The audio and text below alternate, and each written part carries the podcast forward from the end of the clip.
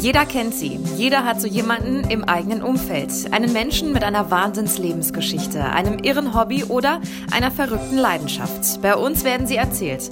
Die Geschichten dieser heimlichen Stars aus der Nachbarschaft. Ja, mein Name ist Christoph Hades. Ich bin 44 Jahre, geboren und lebe hier in Paderborn.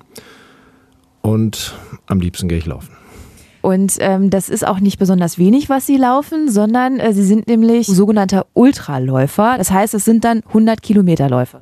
Oder halt deutlich mehr.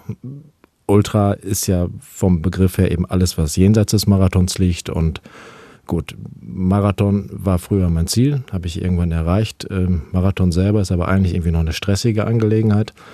Und ähm, darüber hinaus wird es dann entspannt und macht mir zumindest noch mehr Spaß.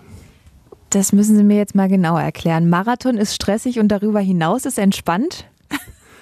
Ja, beim Marathon versucht man ja immer noch eine gute Zeit rauszuholen. Und ähm, ich bin angefangen, wie die meisten anderen auch wahrscheinlich, irgendwann Marathon das Ziel und es ist ein Stadtmarathon. Und äh, ob das jetzt hier lokal vor Ort so ein kleiner in Salzgotten ist oder auch in einer großen Stadt, das sind immer Menschen, Leute wollen Aufmerksamkeit. Äh, man kommt da nicht so in seinen eigenen Flow. Wenn man irgendwo 100 Kilometer oder 100 Meilen durch den Wald rennt, dann ist da keiner und das ist das Schöne daran. Verstehe, okay. Und dann ist das natürlich auch entspannt. Aber haben Sie denn trotzdem ab und zu mal, wenn Sie so einen Ultramarathon laufen mit 100 oder mehr Kilometern, trotzdem noch eine Zeit im Kopf, wo Sie sagen, okay, das würde ich gerne knacken irgendwie oder vielleicht einen, einen persönlichen Rekord aufstellen oder was? Ähm, grundsätzlich immer, der sportliche Gedanke ist schon dabei. Ähm, sind natürlich auf den langen Strecken, die sind ja auch häufig geländeabhängig, Trailläufe, da kann man nicht den einen Lauf mit den anderen vergleichen. Wenn es äh, flache 100 äh, Kilometer Rennen gibt, die auch bestenlistenfähig sind oder so, dann ja. Oder wenn man an einem Rennen teilnimmt, was man schon mal absolviert hat, dann will man immer besser sein. Da kann ich mich äh, auch nicht vorwehren. Ist im Training selbst manchmal so. Ähm, aber es geht ja darum dann irgendwie auch, ich laufe nicht zu, zum Gewinn. Äh, da habe ich auch wahrscheinlich äh, nicht das Alter und die Fitness dafür, aber natürlich ein möglichst gutes Ergebnis rauszuholen. Mhm. Wie bereiten Sie sich denn auf so einen äh, Ultramarathon vor? Laufen, viel laufen. Also ich habe keine strukturierten Trainingspläne, ähm, sondern es kommt wirklich ähm, über, über die Menge, das Pensum. Abhängig von der Veranstaltung natürlich, dann suche ich mir mehr was Flaches oder wenn man mehr auf die Berge geht, dass man Höhenmeter trainiert. Vernünftig ernähren, äh, Regeneration gehört auch dazu. Und wenn man es schafft, äh, vorm Laufen ein bisschen zu schlafen, dann hilft das auch. Wie oft gehen Sie denn in der Woche laufen? Fünf bis sechs Mal. Also ich habe gemerkt, ein, zwei Tage brauche ich Regeneration für die Knochen in der Woche. Sonst kommen irgendwann Überlastungsgeschichten und sonst äh, fünf bis sechs Mal und es sind im Schnitt äh, 120, 130 Kilometer. Boah, das ist ganz schön viel und das ist auch ganz schön viel Zeit, die dabei drauf geht, oder? Das ist Zeit, das sind äh, 130 Kilometer bedeuten für mich in der Woche zwölf Stunden. Das ist ja die Frage, die ich auch häufig gestellt kriege. Oh, so viel Zeit, wo nimmst du das her? Und ja, der Durchschnittsdeutsche sitzt äh, nach den Statistiken, die ich kenne, vier Stunden am Tag vom Fernseher. Das tue ich nicht.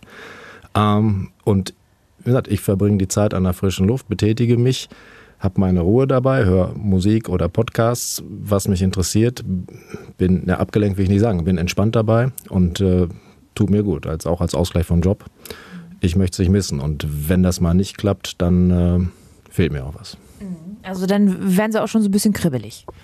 Nein, nicht kribbelig. Also man kriegt äh, häufig so gesagt, äh, du bist ja laufsüchtig. Und das ist äh, A, medizinisch schon falsch ähm, und B, ich werde dann nicht aggressiv oder so, aber ich merke, das tut mir gut und äh, es passt in meinen Tagesablauf auch so, dass nicht die Arbeit darunter leidet oder Familie oder sonstiges. Aber ich vermisse es eben, weil es ein Ausgleich für mich ist, weil ich es brauche und äh, weil ich es wirklich gerne tue. Ich, wie gesagt, ich äh, mache das nicht als Job oder um damit Preisgelder zu erlaufen oder Pokale oder sonst was, sondern weil ich es für mich tue, aus äh, wirklich Freude an der Bewegung. Sie hatten gerade eben schon gesagt, ähm, der Job leidet nicht darunter ähm, und auch nicht die Familie. Das heißt, Sie haben Familie? Ich bin in einer Beziehung, ich habe keine Kinder. So okay, aber die Freundin, sagt die denn nicht vielleicht ab und zu mal so, jetzt bleibst du aber auch mal zusammen mit mir auf dem Sofa? Äh, nein, weil das passt bei uns von der Arbeit ganz gut. Das, äh, also ich arbeite in äh, variablen Zeiten, kann man das ganz gut einteilen. Bei ihr ist es ähnlich und ähm, das lässt sich super kombinieren. Und ähm, vor allen Dingen, ich bin auch nicht an feste Zeiten gebunden. Ähm, und gut, jetzt ist eh die dunkle Jahreszeit, aber ich bin, glaube ich, dieses Jahr jetzt 900 Kilometer im Dunkeln gelaufen. Schon, das geht auch. Ja, ja, okay. Ähm, bei uns zu Hause ist es so, ähm, dass mein Mann ab und zu mal sagt, irgendwie, wenn er gerade Sport gemacht hat, so jetzt kannst du aber auch mal. Und dann gibt es bei uns ab und zu mal ein bisschen, bisschen Stress, weil ich dann vielleicht mal nicht so Lust habe, aber umgekehrt ist es genauso. Ähm, wie ist das denn bei Ihnen zu Hause? Sagen Sie denn Ihrer Freundin auch mal so, ja, jetzt, ich war jetzt schon zwei Stunden laufen? Also. Na, da gibt es keinen Wettstreit. Ähm, sie ähm, mag Laufen überhaupt nicht. Ähm, sie tanzt für ihr Leben gerne und da fehlt mir jegliches Talent, ähm, weswegen ich hier auch nicht reinrede, wenn sie dann äh, Salsa tanzen geht oder sonstiges macht. Das, jeder macht da sein Ding und wir haben genügend äh, Zeit auch gemeinsam. Ähm, wie oft nehmen Sie denn an solchen Ultramarathon-Veranstaltungen teil im Jahr, sage ich jetzt mal? Ultramarathons im Jahr sind an wirklich organisierten Läufen, Veranstaltungen, können mal acht sein, können mal zwölf sein. Also ich habe auch keine Saison, wenn man so Laufzeitungen oder so sieht, dann geht es jetzt los, ah ja, jetzt neue Motivation, Frühjahr und wieder reinkommen. Ich laufe durch, ich laufe immer, ich amüsiere mich im Januar dann über Trainingsanzüge von vor 20 Jahren, die man auf einmal wieder am Auenpark sieht und die man dann ab Anfang Februar nicht mehr sieht. Sie haben ja auch einen, ich sag mal, sehr extremen Ultramarathon gemacht. Äh, da sind Sie von, wenn mich nicht alles täuscht, von Wiesbaden nach Bonn gelaufen. Das waren wie viele Kilometer und wie lange haben Sie dafür gebraucht? Ja, das ist der Wiebold. Wiebold ist die Kurzform für Wiesbaden-Bonn Landschaftstrail. Ist halt ein Traillauf, also sprich ein Geländelauf, der folgt dem äh, Rheinsteig. Das ist ein offizieller Wanderweg ähm, von Wiesbaden bis in Bonn auf den Marktplatz. Ähm, das sind 320 Kilometer, also 200 Meiler und das ist eben wirklich durchs Gelände, zum Teil mit Kletterpassagen äh, oberhalb der Weinberge, äh, oberhalb des Rheins. Ähm, da sind dann nochmal 11.700 Höhenmeter auch dabei. Ähm, Limit für den Lauf war, man startet mittwochs abends um 18 Uhr und muss äh, bis Sonntag mittags, nachmittags drin sein, äh, 90 Stunden. Ich habe 76 Stunden und 14 Minuten gebraucht, glaube ich. Das heißt, wie lange sind Sie am Stück gelaufen? Ähm, das, ich habe mich zweimal kurz hingelegt für eine Stunde, einmal nach 40 Stunden und einmal nach ungefähr 60 Stunden. Gott Gottes Willen, das ist echt hart. Äh, jetzt mal ganz im Ernst, kann man da hinterher noch stehen? Dahinterher ist es eine Wohltat zu stehen, wenn man nicht mehr laufen muss. Nein, das geht. Ähm, da ist, äh, wenn man bei so einem Ding reinkommt, dann ist äh, erstmal äh, Adrenalin auch da und alles und vor allem dann fällt es von einem ab, man hat es geschafft. Dann ist es auch schwierig äh, äh, zu schlafen. Also nach so einem langen Lauf habe ich dann echt ein Problem, weil der Körper fährt dann erstmal runter währenddessen, irgendwann ist halt der Punkt, ich kenne es bei mir, ab 40 Stunden ist so der Punkt, wo irgendwann der Akku leer ist und dann hilft äh, eine Viertelstunde Schlaf, eine halbe Stunde Schlaf oder eine Stunde, wenn man sie kriegt und dann geht es weiter. Dann ist man im Tunnel und macht das. Ähm, wenn man dann irgendwann durch ist, äh, dann nimmt der Körper sich das auch dann, aber es braucht dann ein bisschen Zeit, um runterzukommen. Mhm. Und wenn Sie dann runterfahren sozusagen und merken, so der Körper beruhigt sich jetzt so langsam irgendwie, Adrenalinspiegel ist wieder auf dem Normalpegel, äh, schlafen Sie dann zwei Tage durch oder? Nö, dann schlafe ich ein paar Stunden, bis ich fahrtüchtig bin und dann fahre ich nach Hause. Und das geht. Und äh, ich gehe dann noch am nächsten Tag wieder arbeiten. Das ist nicht das Problem. Das kommt, dass das Training kommt mit der Zeit. Das ist nicht so besonders. Das geht allen anderen, die das machen, auch so. Also es ist nicht so, dass ich für so ein Ding ewig lange Urlaub nehme oder dann drei Tage hinterher nicht arbeiten gehe. Ähm, bei dem Ding auch, da war ich am Montagmorgen wieder in der Firma. Bin die Treppe vielleicht ein bisschen langsamer hoch, aber sonst alles gut.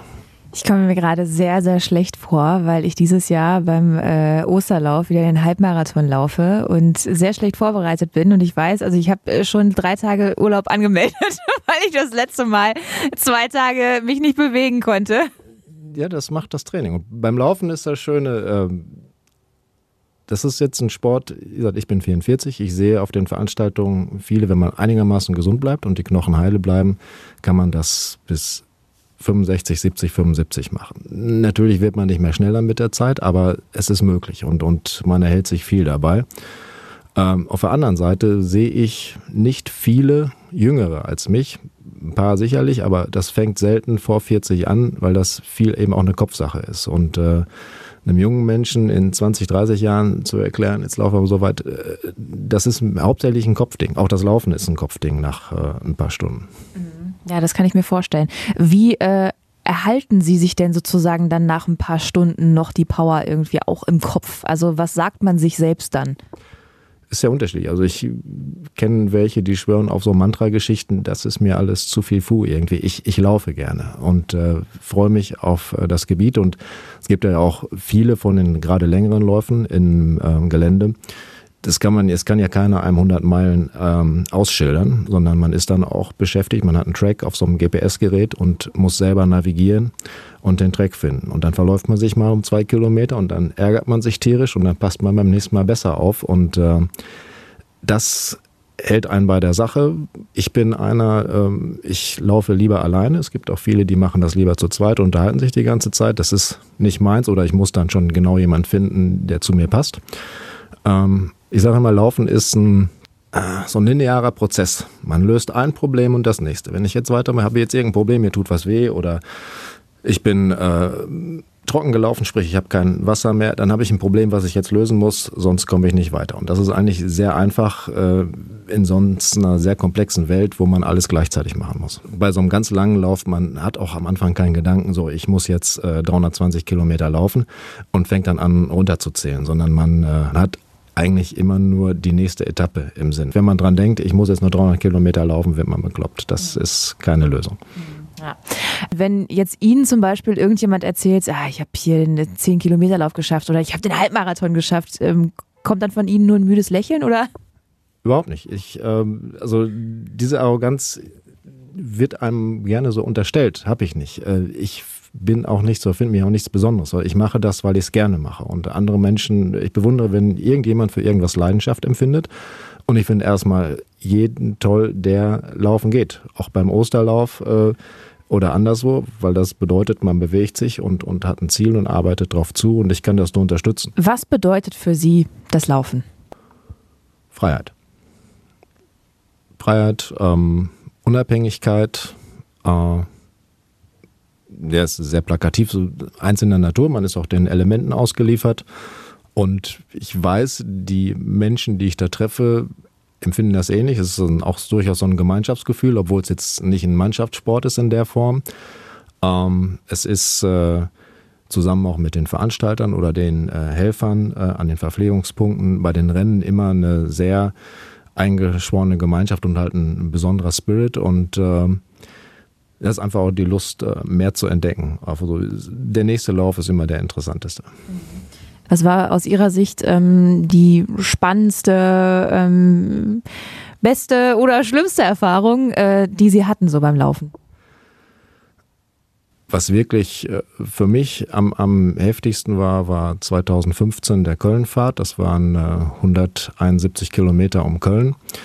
Äh, flaches Rennen, eigentlich äh, nichts Spektakuläres, außer das war am 5. Juli und das war der heißeste Tag des Jahres und äh, waren äh, so bei 39, 41 Grad unterwegs und äh, das ist schon, dann kommt man auf die Frage, ist das noch vernünftig, was man tun? Auf der anderen Seite, ähm, man kann es halt eben auch einschätzen und äh, da ist äh, keinem was passiert. Ähm, während man bei anderen kleineren Rennen schon mitkriegt, dass äh, manchmal selbst bei einem 10-Kilometer-Lauf äh, schon einer aus dem Latschen kippt, weil er sich überschätzt hat oder so. Aber sonst die positiven Erfahrungen überwiegen. Probleme gibt's immer und äh, meistens ist es so, bei den langen Läufen sagt man immer, man hat halt 99 Tiefs und äh, wenn es klappt 100 Hochs und das ist äh, immer die richtige Rechnung. Mehr Geschichten und Infos rund um das Projekt gibt's auf ausdernachbarschaft.de.